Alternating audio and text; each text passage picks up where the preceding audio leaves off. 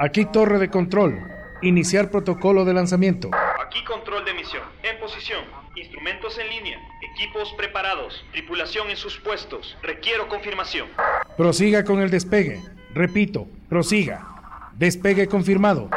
Despegue 3, 2, 1. Ignición. El despegue ha sido un éxito.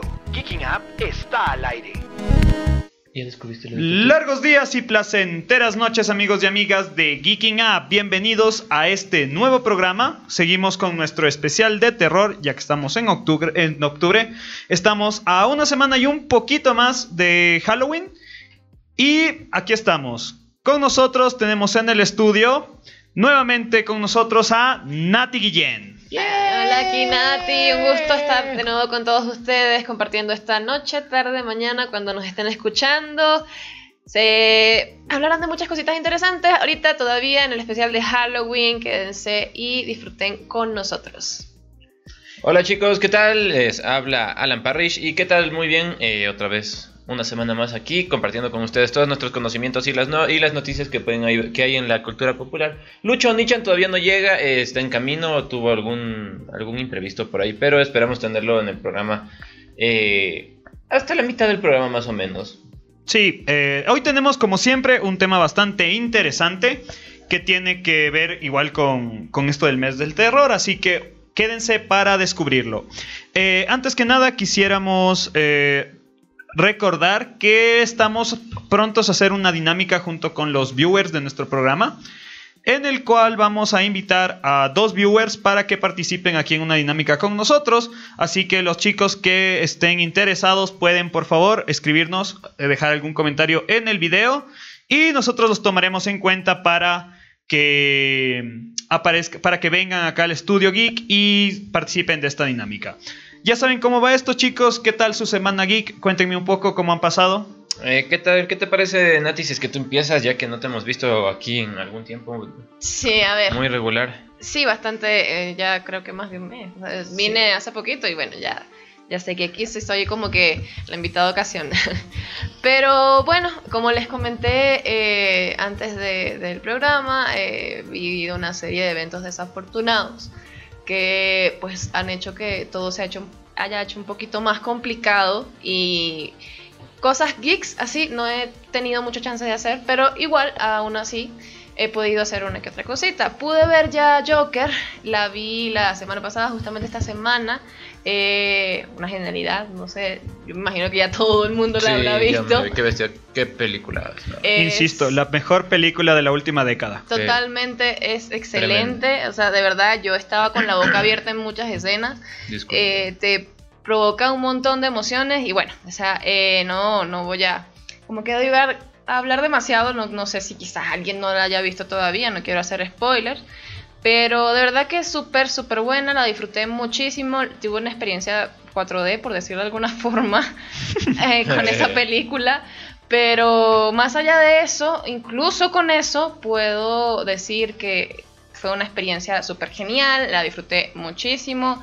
Ah, sí aborda temas eh, sociales, una crítica social bastante intensa y eh, aprovechando eso también quería como que hacer una mención sobre el hecho de, de como que de, de entender al prójimo, que es algo como que, que me quedó en parte de la película, es entender que todos somos diferentes, incluso con problemas mentales o no, porque eso puede ser, eso puede presentarse de diferentes formas y creo que todos merecen respeto de alguna u otra forma. No estoy diciendo que respeten a un psicópata asesino que, no sé, mató a su esposa. Eso iba a decir, o sea. No estoy diciendo eso, Se ganó mi respeto.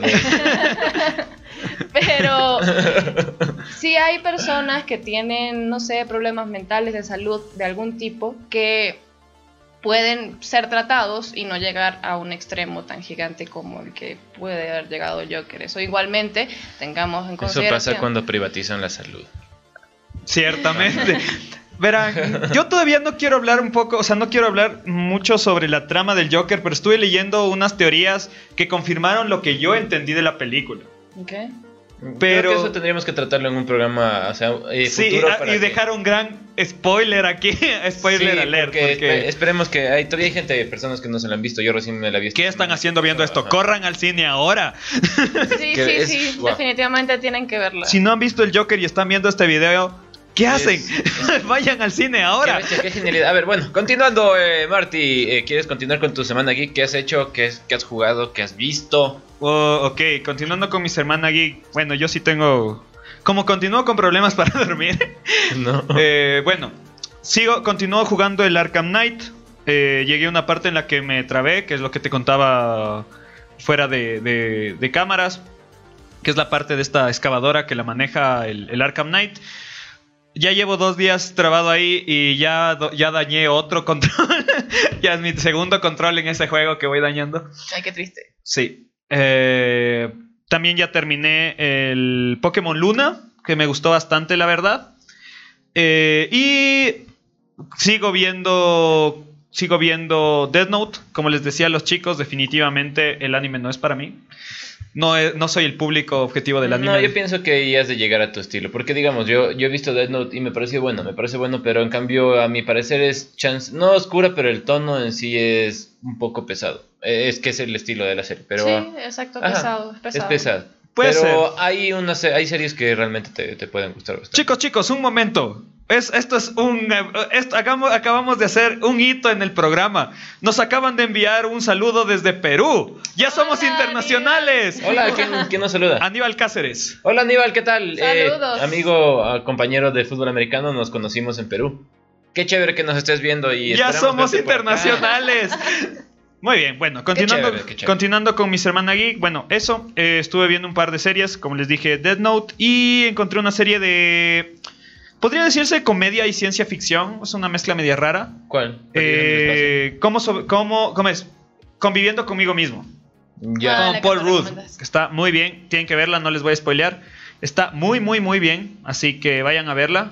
Eh, es chévere tener la recomendación de Marty con esta eh, película, ¿es película? Es una serie. Una serie. Eh, porque yo sí la vi cuando, cuando estaba viendo así Netflix y no me llamaban la atención incluso con ese actor. Esa es la cosa, porque... Porque parece un libro de autoayuda, una cosa así, entonces como que... ah, pero ya teniendo la recomendación de Marty, creo que sí. sí me ha pasado con varias series, porque en Netflix yo muchas veces digo, ah, no hay nada que ver, no hay que... y vuelvo a Friends. Sí. Friends temporada 1 desde el principio. No, para algo, o sea, si También quieren reírse, si quieren reírse, miren esta, esta serie, está muy bien. Además, De- Paul Rudd Déjales es- el, el link igual, Martín, si quieres. eh, está en Netflix. Búsquenla, se No, llama. la Escribido. Sí, es, es que es nueva, la estrenaron Déjalo esta escribido, Marty. Eh, ok, ya les voy a poner. Eh, bueno, Alan. Yo, bueno, ahorita recién recordando un poco porque realmente esta semana me tocó una semana bastante cansada, me he estado cambiando de casa. Y de hecho, dos de los días que fue la parte más cansada, yo estuve trabajando. Entonces le agradezco a mis amigos que nos ayudaron a subir hasta el séptimo piso la refrigeradora y todos los muebles. Pero aparte de eso, no he tenido internet. Entonces, justamente recién hoy vengo descargándome la quinta temporada de How I Met Your Mother para vérmela en la casa. Eh, aparte de eso, rescatando cosas y co- eh, películas que he tenido en mi disco duro, me he descargado, me, he descargado Alita Battle Angel y me la vi. Y qué buena Es película. muy buena. Qué buena Muy película. buena o sea, película. es un- es Yo me la vi en el cyberpunk, cine. Todo, todo full elegante, full chévere y, o sea, te, te la hacen, o sea, la trama muy, muy buena. Además, la, la, la, la forma visual del, de la, del Sí, androide es Hay muy que bien. resaltar eso, todo, visualmente es súper bellísima. Y... ¿Qué? ¿Hace cuánto salió? Salió En cuando- enero. Ajá, pero salió junto con otra película que no me acuerdo. No, que- fue en enero. De hecho, en enero fue la única película medio interesante que había como Ajá, ver. pero había una que, que prometía y no, y no hizo nada, porque mucha gente decía, ve, Alita salió y está, está rompiendo la ¿La nota. Dragon Ball? Eso se- creo No que salió más o menos en esa época. O sea, me acuerdo que fue casi con, con Godzilla, pero Godzilla fue por febrero. No, Godzilla No, fue después. más. Fue después. Pero bueno, aparte de eso, me, vi- me encontré también la película de John Wick 2. No me he visto las tres. Recién ayer me estaba viendo John Wick 2. Y mucho más, más entretenida que la 1. La 1 me pareció una buena propuesta, pero media flojita por ahí. Y no La es igual está. que la primera. O sea, O sea, sí, mata, mata y mata. Pero en la, en la segunda mata con más estilo. Ah, chévere. Eh, como les comenté, igual estaba viéndome Saint Seiya, eh, la saga de Hades, que igual es muy chévere, pero igual me quedé ahí a la mitad. Y en cuanto a algo más que se me está pasando por aquí, por el- eh, se me está pasando también, no recuerdo bien. Pero bueno, igual en el trabajo veo South Park. Es lo que más veo porque puedes estar trabajando y escuchando. Entonces me vi un capítulo excelente que te hacen, te hacen una, o sea, un- una analogía a todo el calentamiento global con piojos. Entonces, los piojos es como que viven una, una sociedad en la cabeza y, y comienzan a darse cuenta que el- donde viven es un, un ser vivo y mucha gente, y es el conflicto político en el cual eh, un científico dice, no, esto es- estamos viviendo en un ser orgánico o algo así, y la otra gente, sí, claro, y golpean el piso y dice, hola, hola, estoy hablando con alguien y no le creen hasta que el niño va y se lava la cabeza con, con el, el shampoo para matarlos a los piojos y todo. Y es, es un capítulo tan excelente que yo realmente me quedé, si es que cambiaban este capítulo a personas de verdad, es una película, una película de drama terrible, sí. Pero es lo que he estado haciendo, o sea, South Park creo que es lo que más veo en el trabajo, lo pongo y lo reproduzco todo el día, todo el día. ¿no?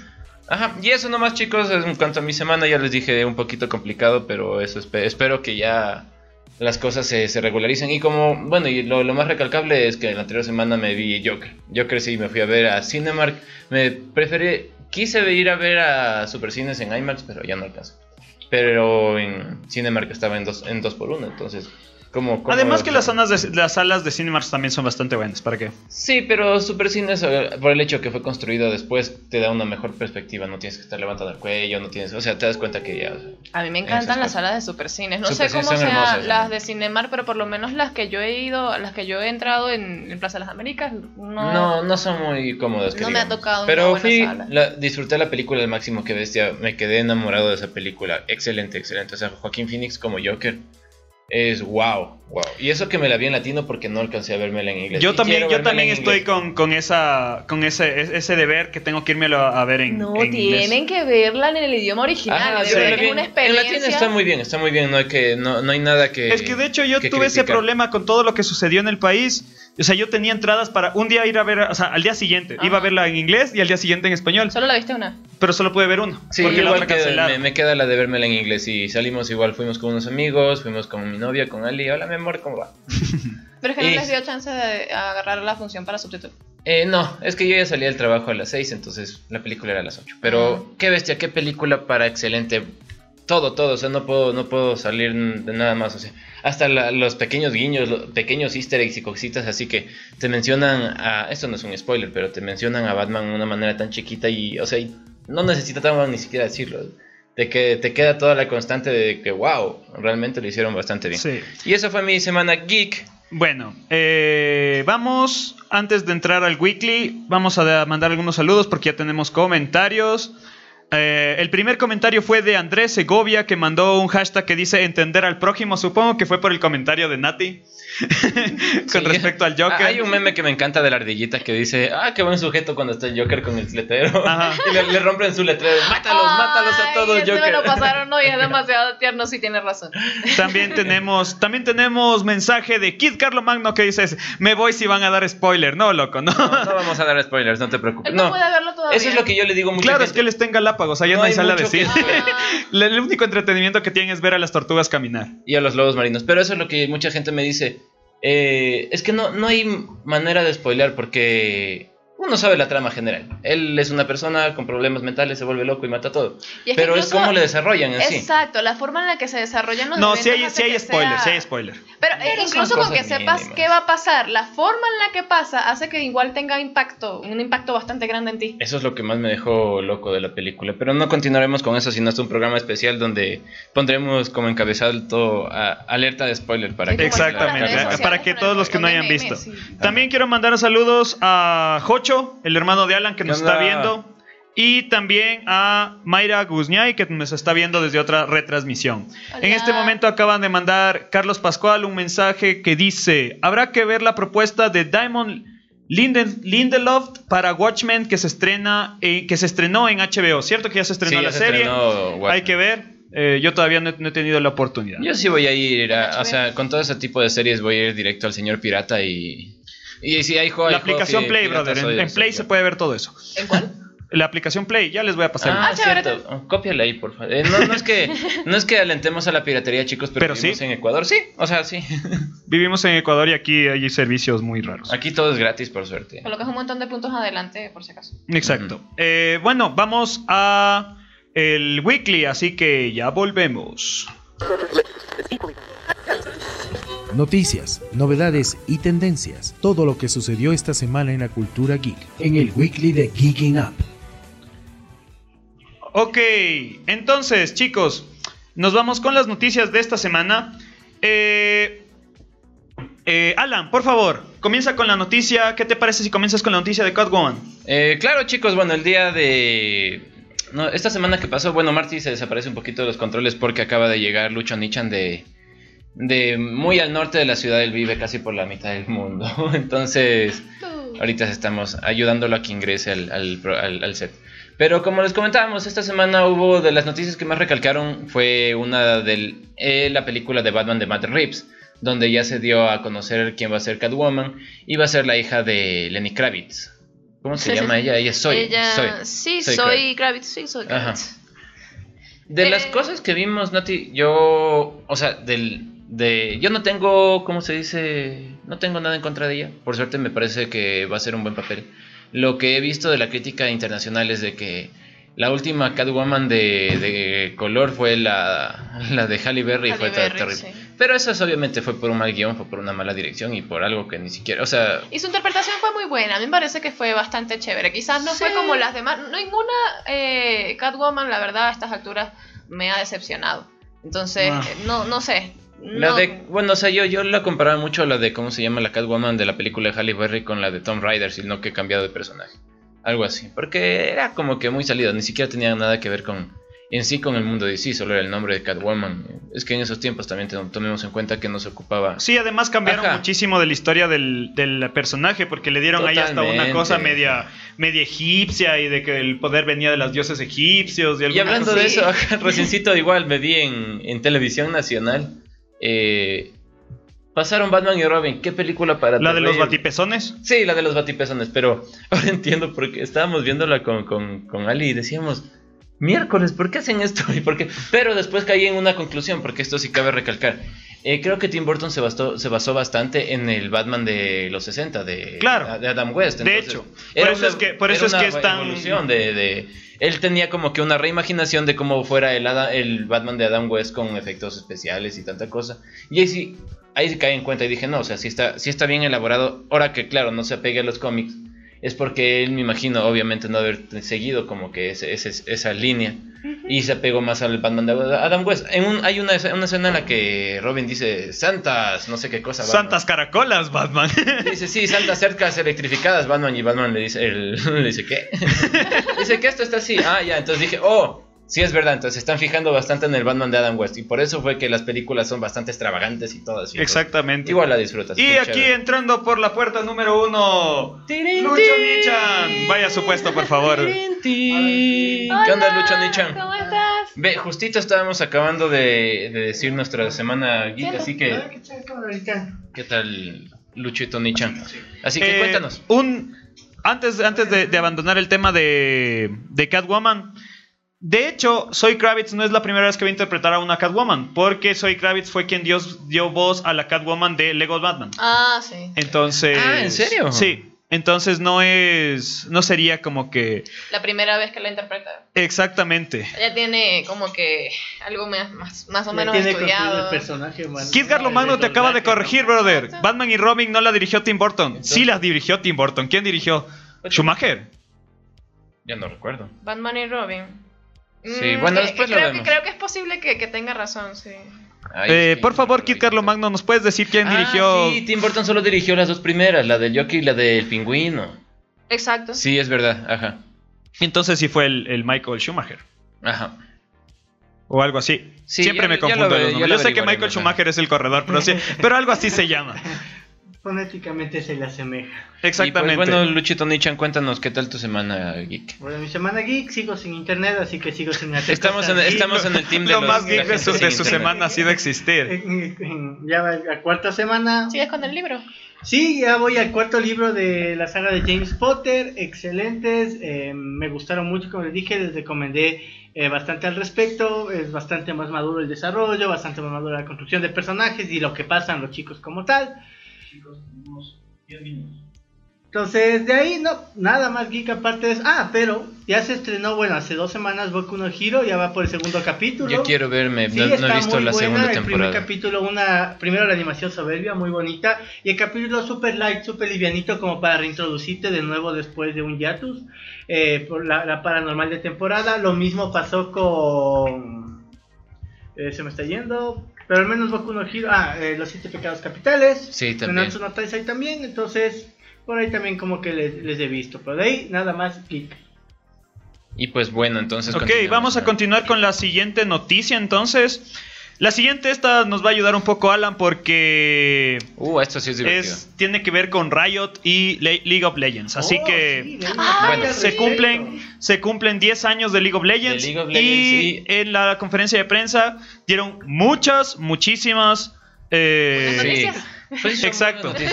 Fue un live que duró como dos horas, pero de lo más recalcable vamos desde lo más pequeño a lo más grande. Hubieron, o sea, para la gente que no, que, que no conoce mucho, bueno, el League of Legends es un juego, un MOBA, es un juego basado en RTS con estrategia, un poquito más con... eh, que evoluciona de parte del, del Warcraft. Entonces, bueno, primero estuvo Dota y de Dota salió pues League of Legends y League of Legends también está Dota 2. Pero bueno, ahora la propuesta de League of Legends sí, sí que la rompió porque de las noticias que más recalcan, además de que hay reworks en la grieta del invocador, que es el mapa principal, se anunció un FPS, un juego de un shooter que es- se nota que va a ser tipo estilo eh, Overwatch. Pal- Overwatch o Overwatch, Paladins. ajá, o tipo Paladins. Eh, Es anunciaron un tactical shooter, algo así se llama. Sí, es un, un tactical shooter, es igual, o sea, tú tienes tus habilidades y, y, y y disparas lo mismo que un Paladins, entonces, o un Overwatch. De lo que pude ver. Igual, hay un fighter que igual está en desarrollo, que es tipo Street Fighter. Que así, va a ajá. estar chingón. En lo que se ve- genial. En lo que se ve, se ve genial. También una serie animada.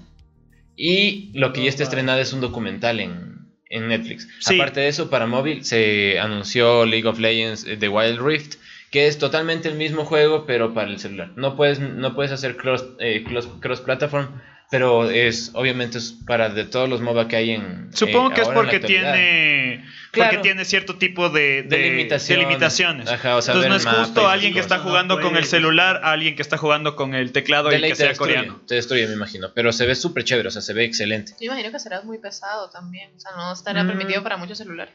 No lo sé, o sea, Claro. Riot, Riot, eh, lo que hace y lo ha hecho muy bien es eso, que a diferencia de Dota, Dota es un juego que es muy pesado, o sea, hasta la parte de gráfica visual es muy pesado y solo corren ciertos tipos de máquinas. Tú puedes jugar League of Legends en una máquina, en una Pentium 4 y te sigue corriendo. Por eso es muy popular en Tailandia, en regiones que son alejadísimas de la sociedad donde chuta les llega el internet ya, ¿cómo dices tú, Marty?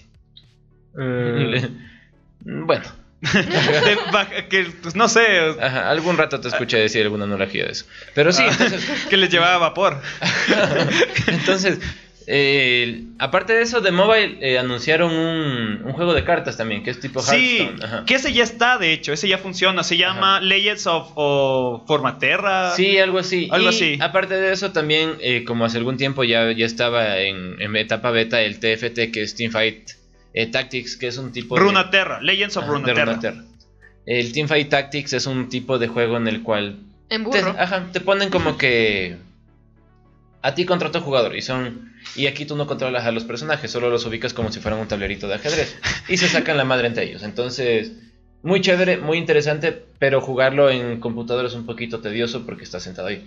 Pero ya lo portaron para celular. O sea, para celular, para mobile es excelente, es excelente. O sea, tú te sientas a jugar, eh, no necesitas eh, mucha habilidad, solo tienes que estar moviendo el mouse, o sea, haciendo clic, moviendo fichitas, y es súper entretenido. Entonces, de lo que Riot anunció es algo wow, o sea, había memes que decían como que estaba el tipo con el picando con el palo al, al animal muerto con Dota diciendo, ¿y tú cuándo haces algo?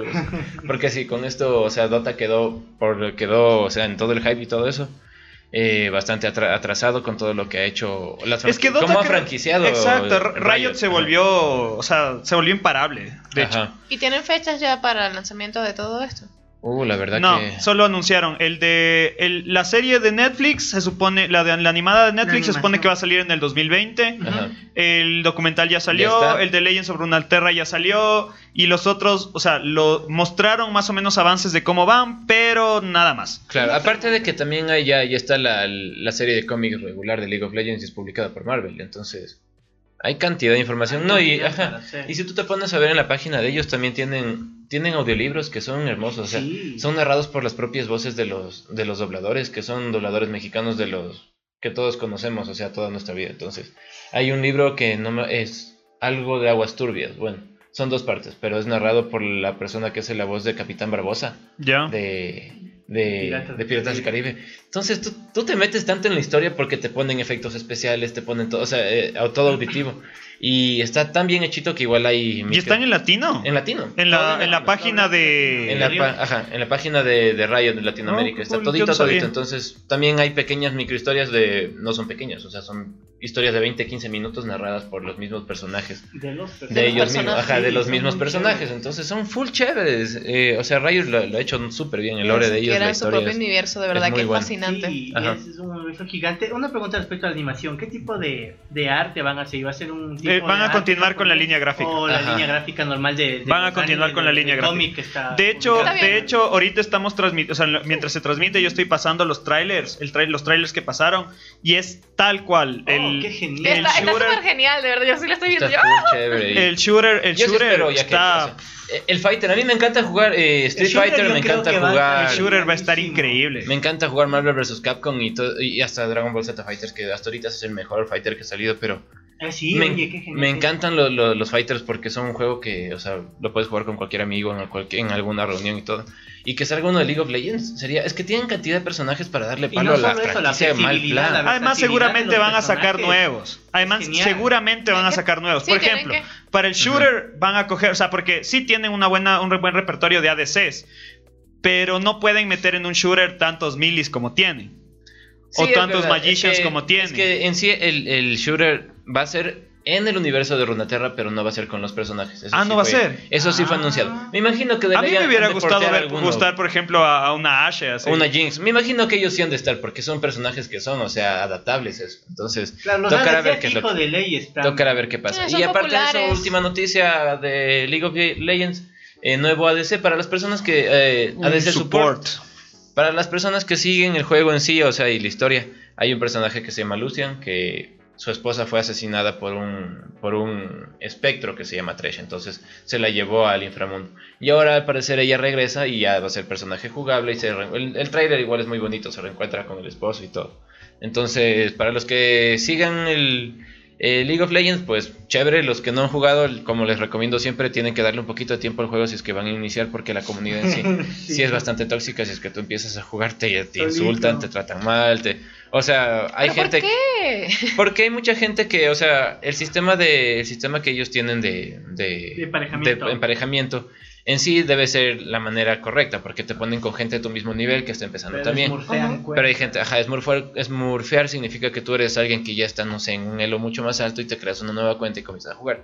Y te toca con esa gente que ya sabe, o sea, que es experimentada y ellos son los que te insultan, que tú, que manco, que no sé qué cosa, que aprende a jugar. Y es obvio, o sea, si estás aprendiendo a jugar, por eso estás en Por esos eso niveles. estás en ajá. ese nivel, ¿no? Ajá, Continuando, Marty, con las noticias. Nos vamos a la última noticia del día de hoy porque hoy solo vamos a trabajar tres noticias, pero antes, Eh, hay gente que está reclamando tu atención. Primero, Guillermo Salas y segundo, Ali Abad. Hola, Guillo y Alia, mi amor, ¿cómo le va? Ok, ya, ya que cumplimos con ese deber, nos vamos con la siguiente noticia que para los seguidores de la saga de Far Cry, de, también de videojuegos, de Ubisoft, al parecer va a salir un- una, una serie animada basada en Far Cry eh, Blue Dragon. Blue Dragon. Ajá. Para los que no saben, eh, Far Cry Blue Dragon fue la... mm, Un DLC. fue un DLC que salió para el Far Cry 3. Y para mí fue uno de los mejores DLCs, debo decir. Porque Es un, te eh, lleva a un futuro, un futuro, no sé, Es un, un, poco retro, es un- extraño. Es un, retrofuturismo. Exacto, es justa. De hecho, de hecho, cuando me basé en, la, en, la- en el nuevo logo de Geeking Up, fue justamente pensando en Blood Dragon. Porque Ajá, es un retrofuturismo, o sea, toda la, la onda de los, los rayos láser, los colores morados, y- morados y, neones. celestes, neones y todas esas es cosas. muy cool el Y juego. es o sea, chévere el juego, es full divertido. Entonces, para los que conocen ya el, juego, o sea, la saga Far Cry es un first person shooter. Tiene eh, algunos aspectos que tienen que ver con el Survivor. ¿sí? Que, ti- que tienes que buscar recursos y tienes que, que craftear algunas cosas, pero sobre todo es un shooter y es un shooter táctico porque tienes que pensar cómo entrar a las bases y tienes que ir capturando bases y toda la cosa. A lo largo de la historia, de hecho, Far Cry eh, comenzó como un juego en el cual se ponía a prueba el sistema Far Cry, de hecho se llamaba. Sí, el, Por eso es que el juego se llama Far Cry, es el Far Cry Engine. El Cry Engine. ajá. Cry Engine. Entonces, a partir de ahí empezaron a crear. eh, salió el Far Cry 2, que es ubicado en África. El Far Cry 3, que es uno de los que más voló la cabeza. y Hay me algo encanta. interesante porque entre el Far Cry 1 y 2, eh, no me acuerdo quién más, quién lo desarrolló, porque en sí eran juegos medios flojos. No, lo único que te mostraban eran unos gráficos hermosos. ¿Cuál? El 1. El 1 y el 2, ajá. De hecho, el 2 no tanto, era. Yo sí le jugué y, y incluso la historia. O sea, tiene cosas que están muy. Ajá, pero del salto del, do- del 2 al 3, el 3 tiene una trama genial. Tiene Ah, no, el 3 es otra onda. O es sea, bueno, sí. el 3 te vuela la Tiene una cabeza. historia excelente, todo. o El sea, 3 te vuela la cabeza. Además que las gráficas que tenían en esos tiempos que manejaban que siguen siendo muy- muy buenas. Yo lo jugué hace un año y todavía Sí, fue como. es muy bueno y todo, es full chévere el juego y además con ahí tiene una banda sonora también muy genial. Sí. Ajá, entonces el juego desde ahí disparó, se disparó bastante toda la franquicia. Pues sí, entonces ahora al parecer va a salir una serie de Netflix basada en este en este nuevo en esta franquicia de videojuegos de, de Ubisoft. Al parecer el que va a estar encargado de esto es el productor de la serie de Castlevania, que también fue muy buena. Entonces, La animación me gusta mucho de Castlevania, el argumento no tanto. no se sabe mucho sobre la serie que va a salir de ¿Tú te viste Castlevania Martí? Sí. Eso es anime. O sea, sí, pero es un anime americano, pues, brother. Es lo mismo que Avatar, la leyenda Como de Aang. Avatar. O sea, La animación anime. sublime. O sea, la animación es anime, pero todo lo demás es americano. Es lo mismo que Avatar, discúlpame. No, no, no. eso Avatar eso se llama amerianime. No, sí, eh, Avatar es de hecho en Ah, Avatar, sí, con, con Y- Canadá. y- Tokio, y- Canadá y Estados Unidos. Exacto. Pero y Castlevania también. Castlevania, o sea, yo, sí es más apegado a lo japonés. Tú ves el reparto es full japonés. Bueno, es que tienen que tener en cuenta que el juego mismo Es, es, ajá. japo, ¿no? Entonces, pero el argumento no me gustó. Sí, porque Avatar tú te das cuenta que La sí es más apegada genial. acá a toda la onda americana. Y es muy bueno. Avatar es de las Sí, mejores es series. a mí sí me. Bueno, continuando con la serie, ya para terminar el, el- el weekly. eh, no se sabe mucho sobre la serie. Lo único que se sabe es que se va a mantener ese, esa estética toda ochentosa. De ciencia ficción ochentosa.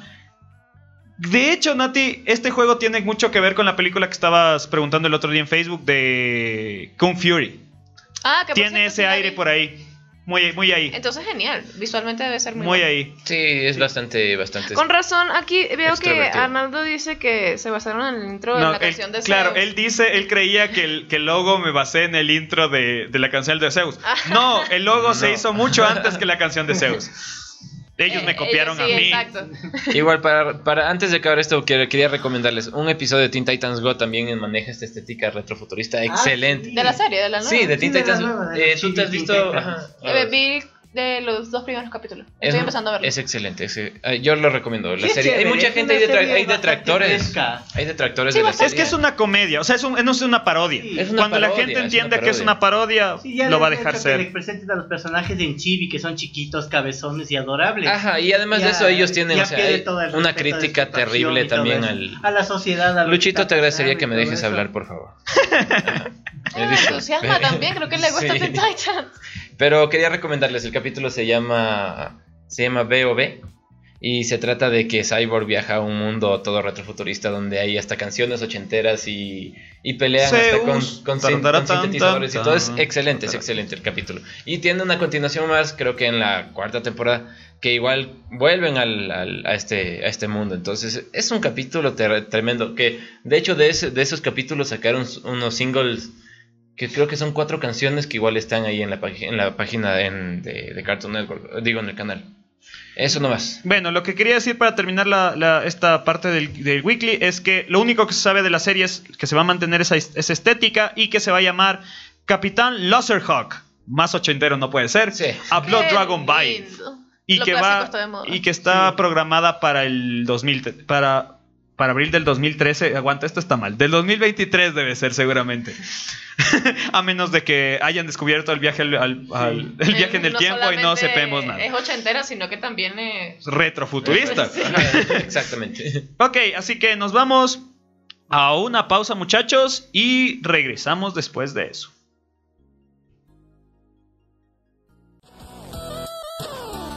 No te desconectes, Geeking Up regresará en un momento. Mientras tanto, no olvides seguirnos en nuestras redes sociales, arroba geekingup.es en Instagram y Facebook, arroba geekingup.es sin el punto en Twitter. Hablábamos de que el, el- lo- la figura del monstruo, que es el tema del que vamos a hablar esta semana, ha estado presente en la, en la humanidad desde hace mucho tiempo. Desde hace mucho tiempo. ¿Por qué dicen que seguimos sin audio? Joel Puentes dice: Buenas, buenas. Hola, Hola, Joel, ¿qué tal? Siguen sin audio. Ay, ok. Ok, retomando. Disculpen todo esto. ¿Si estamos con audio o sin audio? Al parecer sí, no sé. Yo, estoy, yo estaba escuchando. Eh, la, la figura del monstruo ha estado presente en la humanidad. Sí está sonando. Eh, ha estado presente en la humanidad desde siempre. El monstruo ha representado todo aquello que asusta a la humanidad. Desde sus miedos más abstractos como la muerte, la soledad, la- el rechazo, hasta cosas mucho más eh, palpables como son la enfermedad o mm, deformidades físicas, Lo desconocido. lo desconocido. Pero eso entra más bien en lo, abstra- en lo abstracto. Eh, nosotros empezamos a ver figuras un poco más reconocibles de lo, que son, el- de lo que son los monstruos desde los primeros mitos de la humanidad. Hablemos de mitología griega, romanas, eh, azteca, celta, árabe, ¿sí? Los monstruos siempre usualmente estaban representados como híbridos, mitad y mitad de cosas. Tenemos a monstruos como la Górgona, ¿sí? Un monstruo, una mujer que fue, que fue maldecida por los dioses por su belleza y por su... Por Atena, por, Por porque Atena, esa por creerse no, más bella. su futuro esposo. Exactamente. Ajá. Y la maldijo y le, y, le, y le dijo, todos aquellos que te vean a los ojos se convertirán en piedra y sas. Y serpientes en la cabeza. Y serpientes en la cabeza. Tenemos eh, otro tipo de monstruos como son... ¿Qué? El Minotauro. El Minotauro. Claro. el cual, el cual era la representación de la lujuria, ¿sí? Por culpa de Zeus. Por culpa de Zeus, pero era la representación de la lujuria, del bestialismo. O sea, ese era el, ese era el mito mediante el cual los, los griegos le decían, no te puedes coger a tu cabra, brother. Yo, yo tengo algo que discrepar aquí. Yo me vi la serie de alienígenas ancestrales Marty y todo eso sí pasó, entonces no sé de qué es lo que estás hablando. Y de History Channel, por si acaso. Entonces, eh, podemos ver otro tipo de monstruos como son los... O sea, hay otro tipo de monstruos que son más bien, como decía Nati, que es lo desconocido. Eh, en ciertas ocasiones veían algún animal el cual no lo reconocían y le daban una interpretación completamente fa- fantástica, como son las arpías, que eran La sirena. las sirenas. Eh, las arpías, por ejemplo, de la mitología, tanto en, la- en el árabe como en la mitología griega, eran pájaros gigantes, los cuales, vi- o sea, los marineros vieron y creían que eran monstruos, pero Eran albatros. Eran albatros o cóndores o, o buitres. Oh, ajá. Muy grandes. Claro, Muy eso, grandes. o sea, y, y creo que tomando bastante agua salada la gente comienza a alucinar mucho. Pero, Exactamente. escorbuto no ayuda. El escorbuto no es para, Para mí, mí. ajoy, Yo- ajoy, ajoy, ajoy. pero, ajá. no, y hasta igual, hasta, eh, hasta la, la cultura popular eh, que es contemporánea con lo que era el chupacabras y esas cosas. Exactamente. Empezó a aparecer una, una, un, ¿cómo es? una andanada de, de, de vacas muertas que parecían sin sangre y en lugar de pensar que era algún bicho raro, o sea, algún Ajá. virus o algo, era el, era el El chupacabras. chupacabras. ¿Ya? Eh, pero básicamente eso es el monstruo. El mo- los monstruos es la representación de todo aquello que al, al ser humano le, El temor. le da el temor, ¿sí? Siempre los monstruos han estado relacionados con lo lo que se conoce en sociología como lo profano, ¿sí? Tenemos que dar cuenta de esta eh, dualidad que está entre lo sacro y lo profano. Lo sacro es todo aquello que nos va a llevar al cielo, lo profano es todo aquello que nos va a llevar al infierno. Más o menos. El Marty tiene su eh, tiene a la mano su, su cosa para los efectos, pero nunca lo ocupa. entonces. Es que está muy complicado. Loco, ¿no ves que ni siquiera podemos poner un, un cochino micrófono que funcione? Pero bueno, para eso estamos nosotros. Bueno, entonces, continuando con lo que estábamos hablando de los de los monstruos, eh, avanzado, la- la- avanzado los, los- los tiempos, los monstruos también fueron cambiando de la misma manera que los miedos fueron cambiando, como hablábamos en el, en el programa pasado. Eh, muchos de los monstruos que nosotros vemos representados en la actualidad y que de los cuales tenemos registros son básicamente representaciones de los miedos tanto religiosos como podría decirse sociales.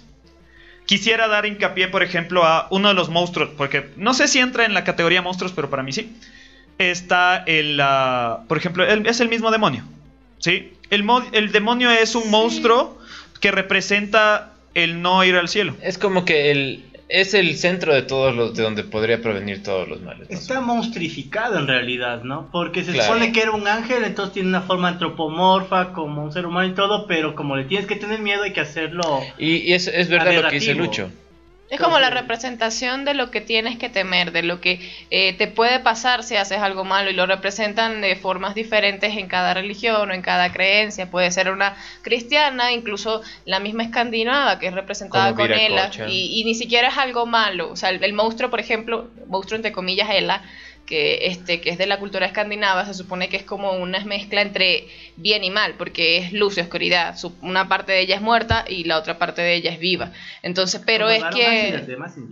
Ajá, sí. Y, y bueno, eh, es justamente eso, como que la representación de los miedos de las personas, de, las- de la humanidad. Y luego Eh. viene el sincretismo también, porque la forma que nosotros conocemos de demonio, de diablo y todo Es, un tiene que ver, que es más bien con... Es un árabe. dios de la fertilidad Eh, árabe, exacto, exactamente. o sea, y eso Entonces, mismo. Es como que De hecho, de hecho, algo que mencionó Nati me, me quería también recalcar. Eh, por ejemplo, en la, en la cultura nórdica, los monstruos son, o sea, Los gigantes de hielo. no, no, son parte, son parte de sus deidades. De la- Claro, o eso, sea, eso, no eso existe- es verdad. Eso sucede No muchas existe menos en la religión, en la eh, mitología hebrea, donde hay el, el bien Y el mal. Ajá. No, no, acá los monstruos son partes de sus deidades. O sea, por ejemplo, hablamos de. Hablemos, por ejemplo, de Fenrir, hijo de Loki, Ajá. es un dios. O sea, Son es, dioses. es un lobo. No, incluso el, el Jormungandr. El Jormungandr eh, rezan los escandinavos y los que creen en, en toda la cultura nórdica y todo ¿Ese es este el tema. gigante o la, o la- o la serpiente? serpiente. La serpiente. La serpiente que hace girar al mundo. Ajá. Ajá, el ah. Jabberwocky. Ese es de. Ese es de Alicia en el País de las Maravillas. ¿De Gravity Falls? Sí, el ¿Sale Gravity Jabberwocky. ¿De cuál? El Jabberwocky aparece en Gravity Falls. Claro, de Alicia en el Ah, País de las también, pero es en el, desde el país del... Claro. Sí. Entonces, eh, pero aún así, era, o sea, representaban lo mismo, eran aquello que, que el ser humano no entendía. Como lo que acaba de mencionar Nati, era la serpiente que hace girar al mundo. Entonces, ¿por qué se mueve el mundo? O sea, Una serpiente. una sea, serpiente le hace girar, ¿me entiendes? Tienes razón, eh, eh, tiene sentido. Oh, sí, tiene sentido para mí. Exactamente. Entonces funciona. Ya. Y así es como representan, eso es algo demasiado fascinante, la, la cultura nórdica y todo eso, como representan incluso el pasar de los días. Son los hijos de Fenrir quienes hacen que llegue el, el sol y la luna porque están persiguiéndolos. Entonces Exactamente. ellas van avanzando. Y es así como van representando incluso a los monstruos. Yo creo que es otra forma de ver eh, eh, a los monstruos incluso actualmente, que no todo es malo, que no todos representan Ajá. algo maligno, Es algo... parte de la ambivalencia del ser Sí. humano. Es que, sobre todo en la mitología eh, nórdica, ellos, te- ellos aceptaban mucho la parte mala del ser humano. Ajá. O sea, es. El hecho de que un guerrero Oye, vaya al Valhalla no era porque era malo o bueno, era porque había muerto con honor. Ajá, o sea, era porque pudo haber sido un triple realidad, hijo de ajá. su chingada madre, pero mientras peleara valientemente y muriera en batalla, iba nomás a disfrutar del cielo. Y eso sucede en muchas, en culturas, igual acá, todito, o sea, el, el mismo hecho de que al- a los dioses de la muerte se los trate con, con honor, no como Con en- veneración. Ajá, con veneración, no como en la mitología, o sea, no- eh, hebrea, que es la que más tenemos, que, ten- que tiene mayor influencia en todas partes, donde te dicen que, o sea, el- te, vas, te mueres, te vas al infierno y morir es malo primero. Esperen, eh, Joel Puentes dice, el Ayuwoki no es del país de la, desde, desde Alicia en el País de las Maravillas, no el Ayuwoki, el Jabberwocky. El Jabberwocky. El el Ayuwoki, Ayuwoki la es Michael Jackson. Sí, eso no, o sea, Michael Jackson para mí, él está- él- ¿dónde está Michael Jackson? Está aquí. Bueno, eh, ahora, si nos venimos un poco más hacia, la, hacia los tiempos contemporáneos, podría decirse, la edad, o sea, la edad moderna y tiempos contemporáneos, como les decía, los monstruos están mucho más representados por cosas, por los miedos de esa época, ¿sí? Eh, tomemos en cuenta los espectros. Eh, avancemos un poco por la, por la literatura clásica antes de entrar al cine y tenemos monstruos que posteriormente fueron representados en el cine como Frankenstein, el monstruo de Frankenstein, eh, Faust, Eh. el diablo de Faust. Dorian, Dorian Gray, eh, Sí. el Eh, Kraken del, de, de- ¿Cómo es? Exacto, la del de vampiro. 20, 20 leguas de, 20.000 leguas de De viaje, viaje submari- submarino. submarino. Drácula. Drácula, o sea, Stoker. eh, eh, en Drácula también viene un poquito más de cultura de, de lo que decíamos del la anterior, la anterior semana con Lucho, que de parte de una historia real y se convierte en un teléfono dañado con el pasar de los tiempos. Claro, porque es el Vlad el empalador comenzó siendo una persona mala y ahora, Vlad Drácula. Y ahora terminó siendo una cultura terriblemente inmensa, ¿no? El del el vampirismo. Y hasta ¿no? de culto y veneración, ¿no? Claro, eh, Sí, pero por ejemplo, asombroso también. Ajá. el monstruo de, o sea, el Drácula como monstruo, como vampiro, Es una- está fuertemente influenciado por las creencias judio-cristianas. O sea, es Ajá. un hombre que para vivir eternamente le vendió su alma al diablo, el cual este lo condenó a que para vivir eh, eh, todas, o sea, para tener esa vida eterna tenía que chupar sangre humana. esa es la historia, básicamente. Sí, O sea, en Drácula de Bram Stoker. eh, Tal cual, esa es la historia. Pero él reniega de Dios por la, Por la muerte de por la, la muerte del esposo, Pero ¿no? que comete suicidio. Entonces él dice: He matado y he empalado a tanta gente y eso no te importa un comino. Entonces reniego de ti y de tus cosas y tenga. sí, pero ahí es cuando y ahí niego. Estás hace el trato con a no morir y a no amar. Porque e- e- ese es el, e- ese La es el- el premisa. castigo que recibe. eh, y ahí tal vez vamos a estar un poquito en, en el aspecto de, de la cronología que íbamos siguiendo, pero para mí es fatal coger y ver un vampiro enamorado. es terrible, es la falta de respeto más grande del mundo Sí. respecto a que bueno, el vampiro puede enamorarse, pero el amor del vampiro no es un amor sano, no es un amor bueno. el Es una vampirismo siempre es, una es la lujuria. ¿Y sabes El dónde se- vampirismo siempre demostró la lujuria. ¿Sabes dónde se puede ver claramente que un vampiro no se enamora? En Ash Ketchum. Él lleva 20 años de la misma edad y no. Chabelo. Y todas las chicas que ha tenido ahí, todas Las guapetonas, las deja pasar. Pero es que es un tema también de cómo se representa esto, porque es que estamos hablando también de la narrativa gótica del siglo XVIII, o sea, allí es donde se habló del romanticismo con el vampiro. Y luego de eso, incluso en el, en el medio del en el cine ya eh, se hizo el vampiro Nosferatu y se creó de una forma diferente a como se conocía para la época. Incluso para la época no imaginabas a un monstruo representando a un vampiro. Claro, el Conde. Orlok. Pero lo interesante de Nosferatu es que se llamó Nosferatu y Conde Orlok porque no se Ah. tuvieron los derechos de Drácula. Exacto. Sí. Entonces no Sí. podía llamarse Conde Drácula ni Drácula. Entonces dijeron, inventémonos otro nombre. El Conde Pero no, créanme que a mí Nosferatu me sigue pareciendo mucho más terrorífico A mí como me da un personaje miedo que ver. Drácula. Ajá, el personaje es. Eh, No sé si es grotesco, no es, es sobre grotesco, todo por la es- estética del cine en blanco y negro. Ajá. Exactamente. Sí, también. Exactamente. Sí, es- eh, eh, yo también sigo recalcando que muchas de las películas o cosas que sean en blanco y negro y hasta el cine mudo, eh, la parte del aspecto es lo que más resalta y Es que es ese en contraste, es esa- es ese contraste. Y cuando es en blanco y negro detallas todo, no, no está solamente en un solo punto y puedes darte cuenta de todo lo que envuelve y toda la belleza estética que puede estar en solo un cuadro. Exactamente. Bueno, continuando, ante- aún no entremos al cine porque ahí tenemos muchísimo de qué hablar.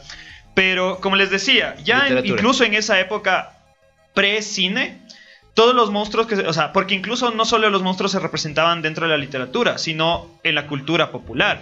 Vengámonos, vengámonos a Latinoamérica. Todos los monstruos que nosotros tenemos en Latinoamérica, que están muy relacionados, tienen nombres muy distintos, pero están muy relacionados los unos con los otros, tenían que ver, que ver con eventos de los cuales el- los seres, lo- las personas temían. Por ejemplo, Baba Yaga.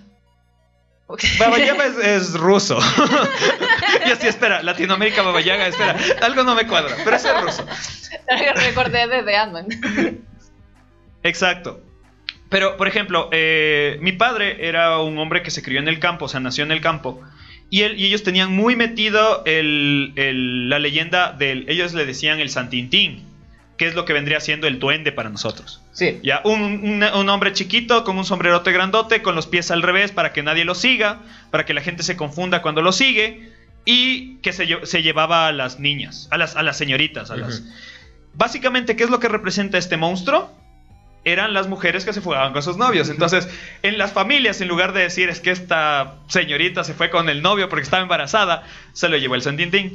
También, ¿no? y creo que es, es que más que nada ese, ese tipo Es de lindo. fábulas o, Bueno, no, no es lindo el hecho. o historias se crean mismo para que en el campo, tan- tanto dándote cuenta que vives como que muy alejado de, las, de, de, por decir, la civilización, se crean todas estas cositas mismo por desconocimiento y también para una advertencia a la gente que, que no salga muy de noche porque te va a pasar esto, que no Te, hagas va- te va la mano peluda. Exacto, entonces son- como que moralejas que se cuentan por medio de historias para, eh, para inculcarte el miedo. Es que de hecho la mi-. Los mitos desde sus inicios siempre han sido eso. La mitología siempre ha sido eso, ha sido una forma de transmitir valores, principios o precauciones. Claro, Exactamente. igualmente como, como los las fábulas, las fábulas de Esopo, ajá, de exacto. hermanos Grimm, Y los exactamente. hermanos Grimm justamente tienen un origen y un eh, tema admonitorio, ¿no? De decir, a ver, si te haces esto, te va a pasar Va a esto. pasar esto. Si no haces esto, va a pasar esto. Entonces los cuentos de hadas como tal no eran para No entretener a los niños, sino para hacerles tener miedo. Claro, para decir- Para Exactamente. darles una Y desde ahí vienen muchos monstruos también, ¿no? Eh, Las brujas. La- las- las brujas. eh, Claro, la bruja ¿qué representa? La bruja representaba desde sus inicios aquella mujer que no seguía los mandatos de la iglesia. Básicamente, eso es la bruja. Sí, ¿Sí? realmente sí. Porque la, o sea, la bruja, todo, o sea, fuera de eh, los conceptos que se dieron posteriormente a las brujas, la bruja solo representaba aquello que, el- que, que se decía, no puedes hacer tal cosa como mujer porque eres bruja. Es decir, no puedes disfrutar de tu, de tu libertad sexual, no De puedes ser más inteligente que el hombre, no puedes buscar el conocimiento, no puedes eh, mandarte... eh, no puedes mandarte tú sola, Ajá. porque, de hecho, si ustedes empiezan a investigar sobre la historia, de, por, eh, historias famosas como de las brujas de Salem, la mayoría de, la- de las mujeres quemadas durante la- esa época en Salem mujeres eran mujeres, eran mujeres solas que- habían era. enviudado acá y que no se quisieron casar y que dijeron, yuca, yo puedo mantenerme solita. Y eran personas que realmente, o sea, se salían de todo lo que el esquema que les dictaban, como que tú tienes que quedarte en la casita y hacer esto, o sea, que te pongas a hacer una poción para ayudarle a tu marido que no sé cualquier cosa, bruja. Exacto. Ajá. Sabe sumar más de dos dígitos, bruja. Exactamente. Exacto. Qué triste. Y así llegamos a la época contemporánea, en, lo- en los cuales los monstruos fueron, se ven seriamente influenciados por el cine, la televisión, los videojuegos, parte de la literatura, ¿sí? Y en los cuales empezamos a encontrar muchos miedos bastante interesantes, porque insisto, veamos, abordemos a los monstruos como la representación del miedo. Así que, chicos, ahora sí, vamos, antes de, de- vamos a ir sacando monstruos interesantes, así que díganme sus monstruos favoritos del cine, muchachos. Primero que nada, pero eh, antes que nada, chicos, eh, recordarles que igual pueden comentar en nuestro- Sí nos en están nuestro- comentando en y, pueden- Lucero de Lenin dice, Padre Amaro, creo que lo considera un monstruo. Todos los padres son como el de la los curas. son- escarlata, en realidad. Pero sí, o sea, en, en cuanto a monstruos eh, en general. Monstruos en general de toda la cultura popular. Exacto. Creo que ya lo he dicho y lo he mencionado un montón de veces, el xenomorfo para mí es uno de los mejores. Ok. Ajá. El No xenomorfo- por- ajá, no por lo que por lo que te en sí es el personaje, sino por eh, cómo empezó siendo una película de terror, porque la primera película es una propuesta de terror totalmente, la segunda ya se va aligerando, se va haciendo más ciencia ficción de terror. Pero Ridley Scott tuvo desde el inicio eh, una premisa mucho, mucho más abierta y era como que un universo más amplio para solo un monstruo, sino que, eh, como ya lo he dicho, Alien te da, te da una propuesta de el origen del ser humano. Y eso ya se puede ver obviamente hasta ahora donde fue Alien Covenant, eh, Y, Prometheus claro. y todo eso, que es donde realmente se, se abordó el tema de lleno. Porque uno en Alien 1 ves, tú ves al, al Space Jockey ahí con el pecho abierto en el piso, en, en la, en la, en la, en la, en- ¿cómo se dice? El puesto de mando de la nave y todo eso, entonces todas esas cosas te las iban soltando de poquito, de poquito, de, po- de poquito, entonces cuando ya llegas, yo, yo lo único que decía, ojalá que no se muera Ridley Scott y no me deje. Alien es me deje del con las 80 o del 70. 78. Ahí va. 78. Son casi 10 años después de la supuesta llegada a la luna del Apolo 11. Claro que sí. Eso quiere decir, por deducción simple, que Alien era básicamente la representación del miedo al, Al espacio, Al espacio, a lo que se iba a encontrar allá afuera. Básicamente. Es que, ¿quién no tiene miedo a saber qué es lo que... Muchas veces yo me pongo a pensar, digo, somos tan chiquitos y hay tantas cosas tan... Exacto, es tan, Tan solo vasto, la, la tan pregunta que me hago, si es que el universo no tiene fin, ¿por qué no tiene fin? Y si es que algo tiene fin, ¿qué hay después de eso? Entonces hay que... Como en Futurama cuando llegas al, al Al final del universo ranchero. universo ranchero. sí. Ajá, pero sí, es, es verdad, es, es como que el miedo a... Del 79, dice es el- Jocho. El 79, gracias, Ocho. Es el miedo al, al desconocimiento de, de algo que realmente, primero uno no tenía, no tenía la idea de cómo salir. Y cuando ya das un paso, que es algo tan avanzado, o sea, es tan grande llegar a la luna que pudo pasar como no pudo. Pero ya te das cuenta que hay, hay cosas que se siguen expandiendo. Tú eres tan pequeño y tu conocimiento no te da, que te deja esas grandes dudas. Entonces, Alien sí te, te- te da una propuesta tremenda a los peligros que pueden haber en el espacio. Mira, esto es, esto es un comentario bastante interesante. Aníbal Cáceres dice, Alien es el miedo al- del hombre a no ser el tope de la cadena, de la cadena alimenticia. Me Es parece verdad. muchísimo interesante. Es ¿Qué verdad. pasa cuando hay algo sobre Cuando nosotros? tú te sientes casado. Como el meme, hay un meme de eso. Que Sí, dice, más o "Sabe menos. la temporada y está la gente que va a cazar ardillas, así, y luego está alguien. Y les dice a los chicos, Ajá. nos vemos adentro. Es que sí, es verdad. O sea, igual. Y en eso va de la mano Predator, que yo los pondré, pon- los pondré en el mismo plano. Porque Es que son del mismo universo, creo. no son del mismo universo, pero su- nacieron, en los, nacieron casi en la misma época y la gente los, los rejuntó. Tanto en, en cómics como en, en videojuegos y ya. Realmente se hicieron como que parte y parte. Nati, dime, ¿cuál es tu monstruo favorito en toda la cultura pop? Ah, no sé, no, no, no podría ahorita definirme exactamente por cuál es mi favorito, pero uno de los que más me impactó fueron los cenobitas de, de Hellraiser.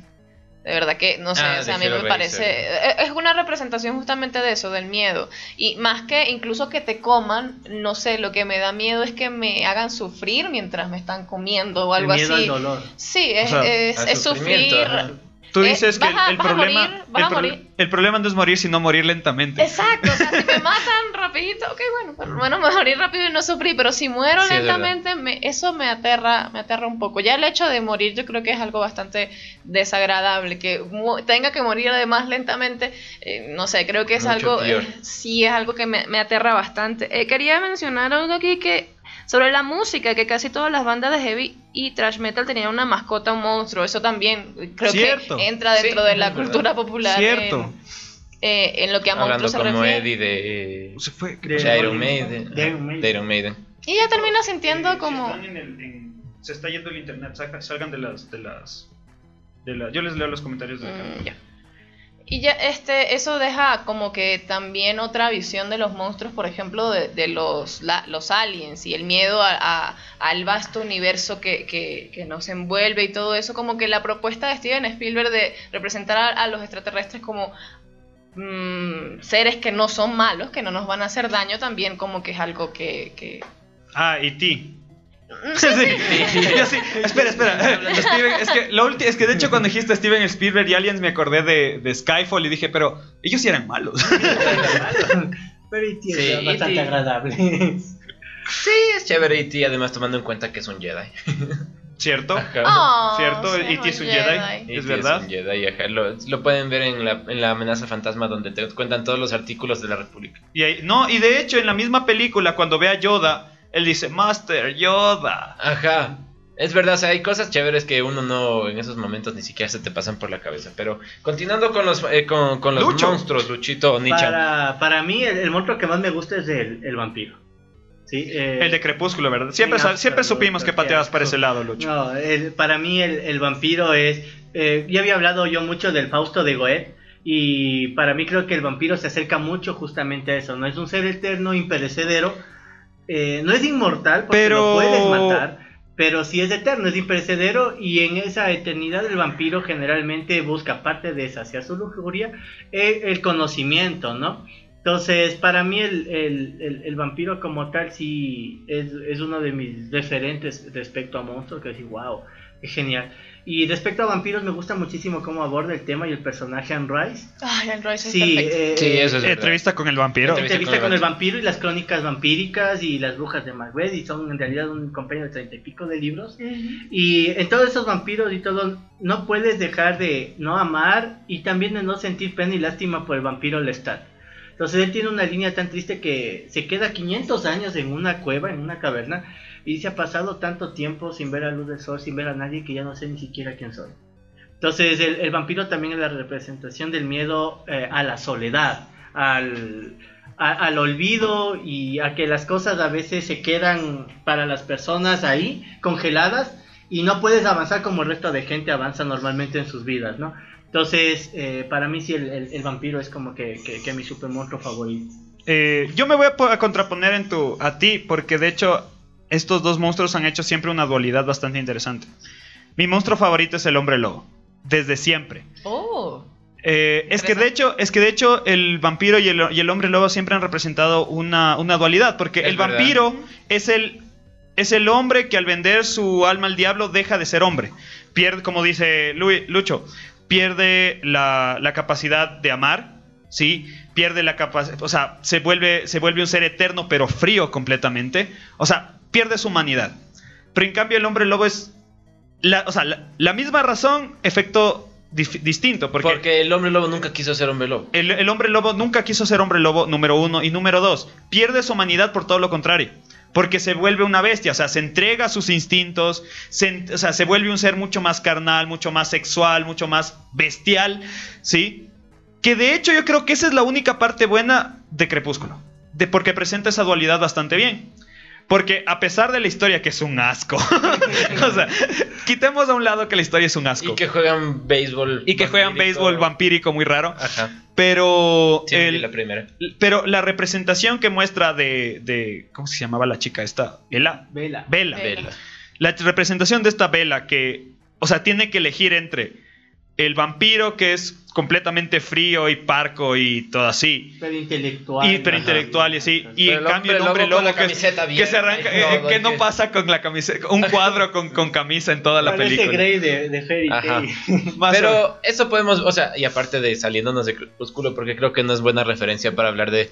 Vamos, o sea, podemos ir directamente a algo que es más actual y es muy, muy bueno, y son todas las películas de Underworld de Inframundo. Sí, Exactamente, Ah, sí. tal cual. Exactamente. Es exactamente lo mismo. Sería chévere ver, una- ver esas películas con ustedes dos y como que cada Yo no las he visto en mucho vampiro, tiempo y las películas lobo. son buenísimas. No, y, y- y No, otra película y es una sola, Van Helsing. Van, Van Helsing. Helsing. Ah, Van Van Helsing. Helsing Y ahí justamente se representa la contraposición, ¿no? La dualidad entre el, el hombre lobo y el, y el vampiro. Y, Y el siempre se les ha enfrentado como enemigos, ¿no? Claro. Eh, el nacimiento de esta rivalidad, pues yo no sabría trazar ni, ni ver en dónde en realidad dijeron el hombre lobo es enemigo del vampiro. Es verdad. Sí, Yo creo que más bien eso es, eso es moderno, verás, porque, o sea, a ver, ambos son, son leyendas medievales europeas, o sea, Ajá. tanto el vampirismo como la licantropía son leyendas medievales europeas, pero están, comple- como digo, están completamente eh, separadas.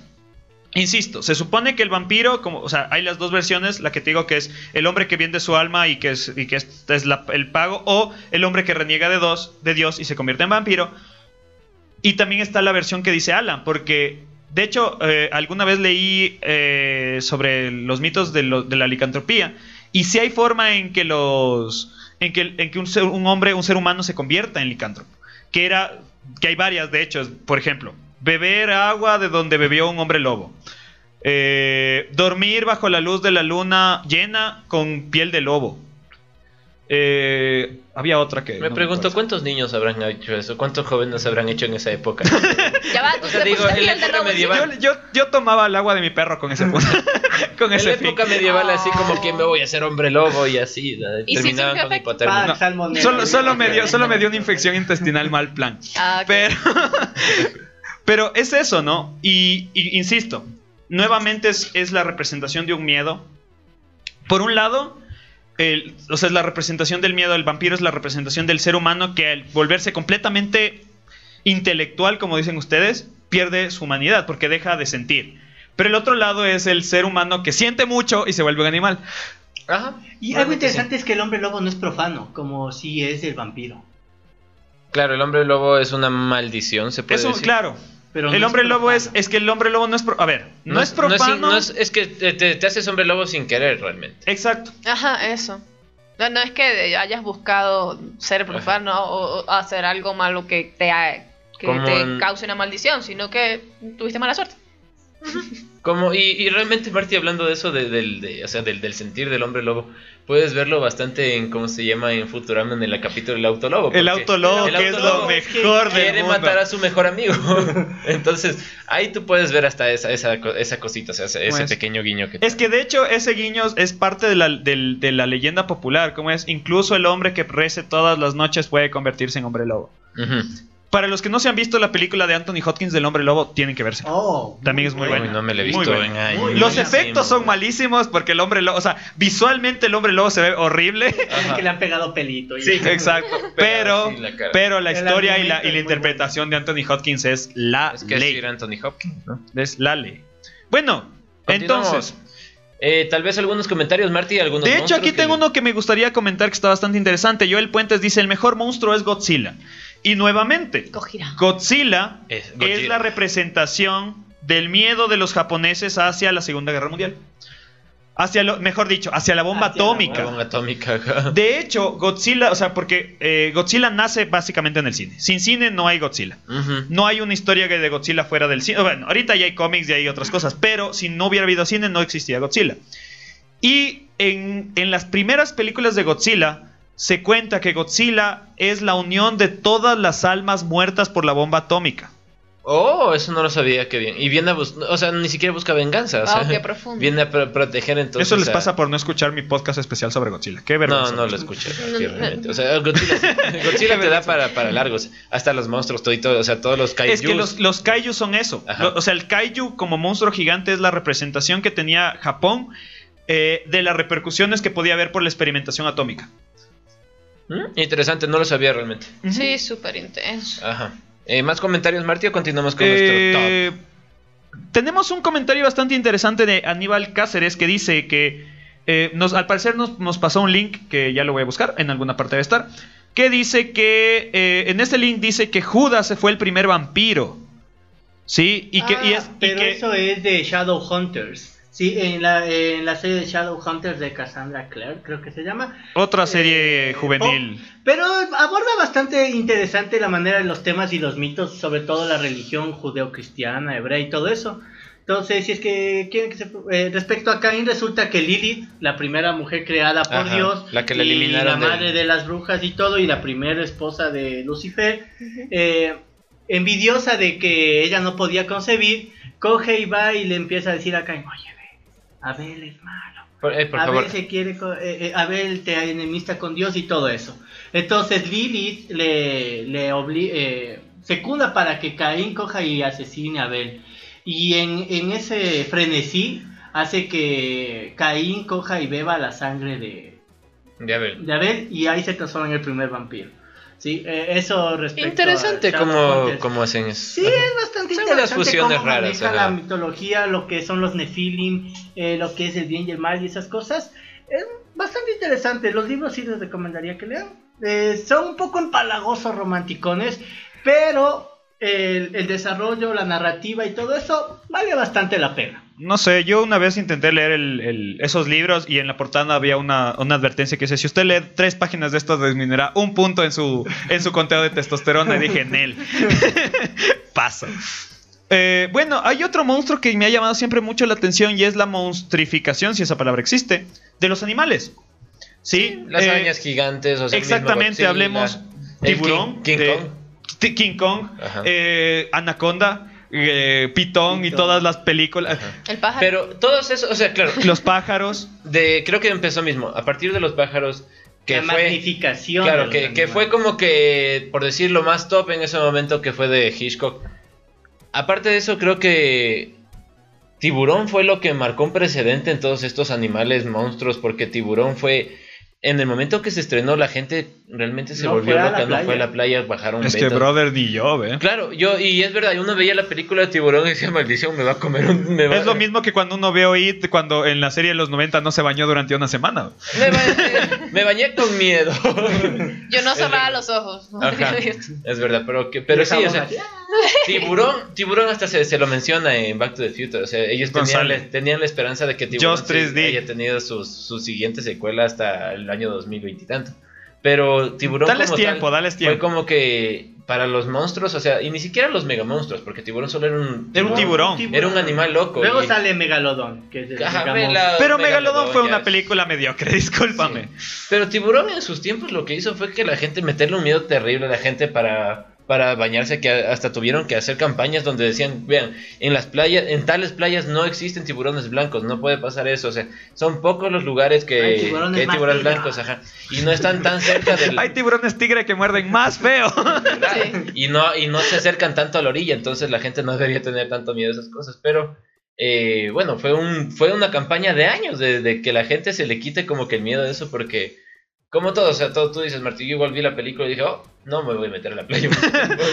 No, pero no solo tiburón. No sé si ustedes vieron En español se llama garras. no sé cómo es en inglés. Freddy Krueger. No, no, no, la de, la de, la de los leones en el África. Ah, es De, este- de esta expedición que va, que daban siempre en Teleamazonas, en, Sí. en Telesistema. No, pero lo interesante es que esa historia es de verdad. Sí, Ajá. sí, sí, de- y, y- y al final de la película sale que los tienen disecados en ni sé qué Ni sé qué museo. Ah, los, los leones asesinos. Claro. Sí. Creo que ese es otro tipo de miedo que se vive actualmente cuando sabes que algo está basado en la vida real. Yo no Cuando sé. sabes que te lo puedes encontrar es, Es cuando sí le temes. Ya, el problema de eso de, cuan- de cuando dicen basado en una historia real es que esto es lo que tomaron de la historia real y esto es la película. Oye, oye, basado en una historia real es pasó igual pero con gente fea. No, no, no, no, porque verás. Yo voy a poner, me voy a salir completamente del tema, pero siempre pongo el, el ejemplo, por ejemplo, de, de búsqueda de la felicidad. ¿Ya? El tipo al que interpreta, al que interpreta Will Smith, resulta que golpeaba a su mujer, era drogadicto, bebía. Y acá en la película le hacen ver como el padre del año. O sea, es está basado en una persona es- real. Él existía, pero. Pero el personaje como tal no era tan... Pero igual saliéndonos un poquito y no mucho, eh, hablando de los leones estos, en África igual hay un hay un malestar que siempre que se vive igual, que son los elefantes huérfanos que crecen sin una guía. Y esos elefantes se vuelven se vuelven, se vuelven asesinos realmente, o sea, son elefantes que van y destruyen Como el elefante de Bart Simpson.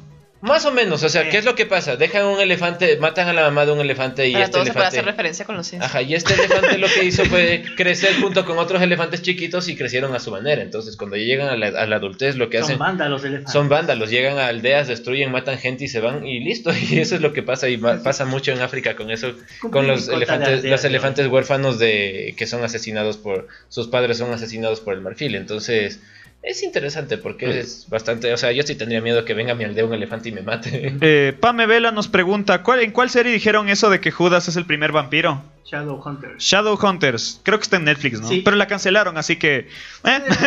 Eh. Estas tem- temporadas, pero están los libros también, y hay un montón de libros al respecto.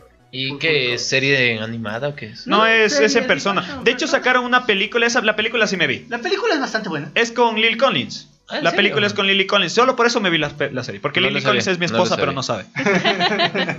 y no le digan porque me vaya a presentar. me vaya, me vaya a, a- a presentar el divorcio. Eh, Eh, continuando con los monstruos, yo quería, decir- yo quería mencionar uno y es uno que a mí me marcó la infancia terriblemente. Y como ya ¿Tu les- tío? No. El cura de la iglesia. No. Y lo peor es que qué Nati se quedó así como. No, no es cierto, nunca fui a la iglesia, pero bueno. Qué. Eh, realmente el que a mí me marcó bastante y como ya les dije, a mí cuando era chiquito me daba miedo eh, Chucky, pero mal plan. Y hasta que mi mamá dijo, no, hijito, Chucky no existe. El Leprechaun es lo que... ver- Y bueno, desde ahí nació mi miedo hasta cuando tuve como 12, 13 años casi por el Leprechaun, el duende en sí. Y también alimentado por las películas estas de Leprechaun. ¿Por qué? Porque el personaje, qué bestia, Es sí, bizarro. es bien feo el desgracioso. El maquillaje es... O sea, el maquillaje... Lo hicieron como Lo debía. hicieron como debían y realmente yo esas películas no sé por qué me las vi siendo niño, pero me vi creo que todas las películas sabiendo que me daba miedo el leprechón. Pero es uno de los personajes que a mí me, me, me llegaron a... Le llegué a temer, pero así a, a cabalidad mal plan. Eso me hizo recordar el monstruo al que yo de verdad le tenía miedo y la razón por la que estuve traumada durante años. Hasta hace poco fue que lo, lo- logré superar ese miedo. Mi hermana me obligó a ver A a, los hermana. cuatro años. No, no, no, bueno. eh, A mi hermana. Porque técnicamente, en realidad, ella me obligó a ver a los cuatro años la película del Duende. Y me traumó, de verdad que me traumó, porque yo que no quería seguir viendo esa película y mi hermana me detuvo la cabeza y me abría los ojos para que yo siguiera viendo. No. Y eso hizo. Viviste que... una, o sea, en, en carne propia la naranja mecánica. Sí, fue algo así, realmente fue algo así, fue, fue traumante. Y, y creo que sí, ese era el, el monstruo que más temía hasta hace poco. Creo que yo superé ese miedo hace como cinco años. No podía ver muñecos así estilo Chucky, de ventríloco, cosas. No lo, no lo soportaba, de verdad que era terrible para mí. Por ejemplo, ese es un miedo que me gustaría saber de dónde vino. Los cochinos muñecos de ventrílogo. No sé, de por sí tienen mismo... Película. Tienen apariencia... Hay una película, pero es, es película. relativamente nueva, pero los, los No es tan nueva, tiene que 20 años. pero antes de eso ya había historias de, de- Claro, de- sí es verdad. o sea, de hecho, ¿cómo es que se llama el el, el R. Stein, el de los el de los libros de escalofríos? Ajá. Él escribió hace un chingo de años y ya tenía y, y su principal antagonista era el, el, El mo- el muñeco de muñeco ese ventríloco. Creo que es por la apariencia, sí son medios, medios raritos. Es que sí, es la apariencia. Por ejemplo, la, la película de Annabelle, no sé si saben cómo era realmente esa La muñeca. muñeca Era Era una, una una muñeca de trapo. Era hasta bonita. Y- Era la bebé, ojo- la, la muñeca ojos de botón que aparece en Los Ajá. Simpsons. Ajá. la- la- Así, así demuestras que en realidad el muñeco no es lo que te genera ese miedo. Si hubiesen colocado una muñeca tal cual como se supone que era esa Annabelle, nadie se hubiese Nadie se asustado. Pero la colocan de una forma en la que de verdad se ve siniestra. No sé si es que hay algunas Sí. facciones que hacen que uno tenga miedo. No sé si han tenido la oportunidad de ver las muñecas de porcelana que estuvieron de moda hace mucho tiempo. que Ay, eran- son hermosas. que son Yo muy soy bonitas. fan También- de las Ya, muñecas de Pero porcelana. toparte con esas muñecas de porcelana en tu casa, caminando por un pasillo, por la cocina, por... El ver ese personaje sí te causa Yo tengo, que yo tengo la, porque es, es- yo tengo la explicación científica de eso. Eso se llama el abismo inquietante. Ese es un efecto psicológico. es, un efecto es un efecto psicológico que nos o sea todo aquello que se ve que tú sabes racionalmente que no es humano pero se ve excesivamente humano te causa inquietud eso se llama el abismo inquietante por eso es que sucede que en las animaciones que son extremadamente eh, Reales. reales, causan como que uh, ñañaras ya Sí, es verdad. Y yo digo porque mi mamá tenía esas muñecas, tenía... un- los o sea, maniquís Claro, o sea, también los maniquís, o sea, ¿qué, qué mejor que ponerte en un videojuego un maniquí que está con una sombra así, y tú, ¡ay, hijo de tu madre! y le disparas porque mi mamá tenía esos muñecos y eso sí, mi hermano, el, mi hermano menor, el Jocho, él sí le tenía un miedo terrible a las muñecas que ni siquiera podía pasar por ellas. Tenías que pasar para bajar las gradas por- y él se pegaba, se pegaba a la pared para ni siquiera. Porque según él dice que algunas veces se le lanzaron encima a que, a que, Desde el jocho, desde chiquito, se pegaba de la Ajá, entonces- Supongo que también influye demasiado el tamaño. O sea, si, si tiene facciones así que son realistas y es un poco más grande, como que se asemeja a tu cara, ahí sí te, te causa miedo. Porque yo, por ejemplo, no creo que tendría miedo de tener hot toys en mi casa y son realmente muy realistas. Sí, y hay cosas igual, o sea, y qué bien que estamos en esto porque son cositas un poco de la cultura más popular que se le puede decir. Los típicos cuadros de los niños que están llorando mirándose el infinito, ¿sí? Eh, o... Y son, no, es- no me acuerdo cuál es el artista, porque es un artista que el que se dedicó a dibujar a todos estos niños que están llorando o mirando hacia el infinito, parece que te están viendo. Y todas esas cosas igual son, no sé por qué a, a la gente mayor les gusta. No porque- sé, verás, eh, en la casa de mi abuela, que es Ujú. donde vivo actualmente, en el cuarto en el que yo dormía, Ujú. había un cuadro pequeño, una cosa así, que era una, un, un retrato súper antiguo de una señora cargando un bebé. Ujú. La señora estaba viendo como hacia un lado, pero el bebé estaba con los ojos cerrados, pero viendo hacia el frente. Y yo siempre que dormía en ese cuarto sacaba ese cuadro, porque yo juraba que algún rato iba a regresar a ver ese cuadro y el niño iba a tener los ojos abiertos y me iba a morir de un infarto. Una experiencia pa- parecida a eso es que en Machala, una de mi, mi tía tiene. Bueno, primero que nada, en esa casa ella dice siempre que ha habido un espíritu de una niña que siempre le ha molestado todo, todo el tiempo. Y eso, y eso creció con todo, o sea, con todo la, siempre todo el mundo decía, no, es que ahí hay una niña y que también, y nos contaban historias de esto, y mi tía tenía justamente un cuadro de esto, de una niña llorando así, viendo, a las, viendo que parece que te está viendo, que está viendo al frente. Y para mala suerte estaba justo, y en la costa tú no puedes dormir tapado porque hace mucho calor, entonces Porque el te cuadro, mueres el desgraciado cuadro estaba ahí, tú tenías la cama ahí y el cuadro estaba al frente tuyo. Entonces, medianoche te despertabas sin querer, así, no tenías ni con qué taparte y tenías el cuadro mirándote así, y no podías ni siquiera taparte los ojos, te, te sentías tan inseguro, que eso, eso me duró bastante tiempo, o sea, hasta ahorita yo siento que la casa de mi tía me da como que cositas, un poco así, pero por todo el miedo que fue inculcado por años y años y años, y ese desgraciado cuadro que no lo quitan hasta ahorita. pero sí, eso, eso, eso en, en sí. Aunque está científic- científicamente Claro. comprobado que si te tapas con la cobija te... Sí, ese es, ese es el, el escu- el mejor Sí, escudo es lo contra mejor, y no monstruos. tenía ni una cobija para taparme, ese es el problema. Estás en la costa, no tienes cobija. Bueno, muchachos, lastimosamente se nos acabó el tiempo. Hasta ahorita hemos mantenido un ranking de unos 6 viewers, está bastante bien. Se nos fueron algunos con el problema técnico. Lucho, no sé qué vas a hacer, pero tienes que arreglar ese micro. Le he tocado. Eh, chicos, ¿algo para terminar? Eh, pues nada, creo que ya se habló, o sea, de la cultura, de lo que se habló de monstruos, lo alimentamos igual con la- el capítulo, el episodio anterior, entonces creo que se ha ido abundando más. Yo creo que lo que tendríamos que para la próxima semana, y ya lo hemos conversado, es hablar un poquito de más estos creepypastas que Eso son- iba a decir. Es una evolución más actual, o sea, De más de las leyendas urbanas, ajá, porque ya son con cosas como que series de televisión, con mismo cosas, videojuegos y todas estas cositas que ahora se llaman creepypastas porque ya son más actuales, ya no es algo que viene desde la cultura antigua, sino es algo que más arraigado ahora. Exactamente. Eh. Alan se me adelantó. eh, para los que nos están viendo, sintonicen la próxima semana. Porque. eh, ¿Escucharon eso? Eso estuvo muy. ok. eh, porque el tema que vamos a tratar es creepypastas. Cada uno de nosotros va a traer la creepypasta que más le gusta, que más le llama la atención, que más le perturbó. Y la va a contar vamos a, estilo. la vamos a contar aquí a nuestro estilo. Vamos a hacer comentarios graciosos porque si no hacemos chistes nos da miedo en la noche. y no dormimos. Ya nos Pero- pasó eso una vez hablando en mi casa del condado. De co- comenzó así todo divertido, después todo se volvió bastante como que miedoso y así Marty le tocó irse ya a su casa y era un pasillo sin, sin luz creo que de unos 20 metros en el cual creo que todos salimos corriendo porque si te llega ese miedito. Así, así Se- digas, no, no, no tengo miedo porque a mí me pasó y esto antes de que vergas. acabemos. Antes de que acabemos, me pasó a mí escribiendo una vez un guion de un, de un corto que me mandaron a escribir. Entonces yo me puse a escribir el guion y me embalé porque realmente ellos me dieron una historia media así malita, malita. Y yo la comencé a evolucionar mal, mal plan. Hasta el punto en el que se me hizo un escalofrío así en la espalda, así dije, ¡ay! Y me di cuenta que estaba solo en la casa. Sí. Entonces dije, no, me voy a dormir. A mí me pasó lo mismo. ¿Te acuerdas que cuando nosotros estábamos en la universidad teníamos el plan de hacer este corto en- de terror cómico que se iba a llamar El, el ataque del chico pollo? ¡Ah, sí! Y yo empecé a escribir ese guion y lo dejé, loco. Estaba demasiado raro. Sí, es verdad. Uno ¿Pero por qué te comienza asustó? con... Sí. Sí, te asustas tú solito Es que, con tus ideas. ok, como anécdota y para terminar esto, o sea, la cosa es que... eh, el- ¿Cómo es? O sea, nosotros hicimos un corto para un trabajo que me hicieron a mí en, en- en propedéutico, en los cuales yo hice disfrazarse a Alan y a su hermano. A Alan se disfrazó de pollo, o sea, con un traje de gallina, y, y Arnaldo se disfrazó de que son Está, completos, está, completos. está, Está en YouTube. Sí, está en YouTube. Te lo podemos mostrar. Eh, y, es- y el- y Arnaldo estaba disfrazado de, de, gorila.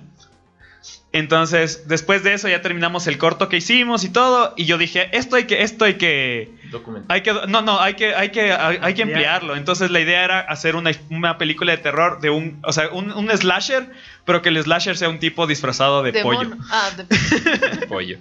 Entonces era, era el ataque del chico pollo. Pero yo empecé a escribir, pero ya, ya, o sea, ya se me fue la olla y, y- y yo así, así como que, ¿y si se me apareció alguien disfrazado de pollo? A mí me pasó lo mismo, era, y era, era una historia así en la cual, o sea, mismo yo comencé a embalarme tanto con que con, con visiones que tenía el personaje y tanta cosa, porque esta persona tenía problemas psicológicos. Y yo solito después ya me agarró un miedo así porque estaba solito en la casa, estaba 3 Ah. de la mañana escribiendo en la computadora. Es que tenía Y te- contexto eso. Y te da ¿sabes? como que un frío, Psicópata. te da un frío así en el cuerpo que de, ah, y ahí dejé. No continué.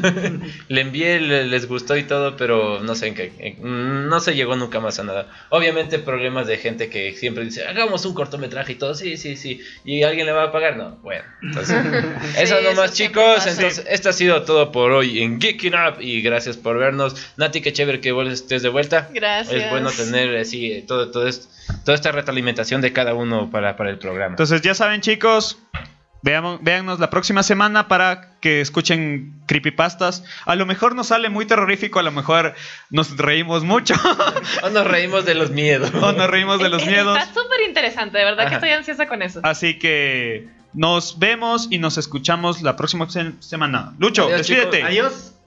Chau.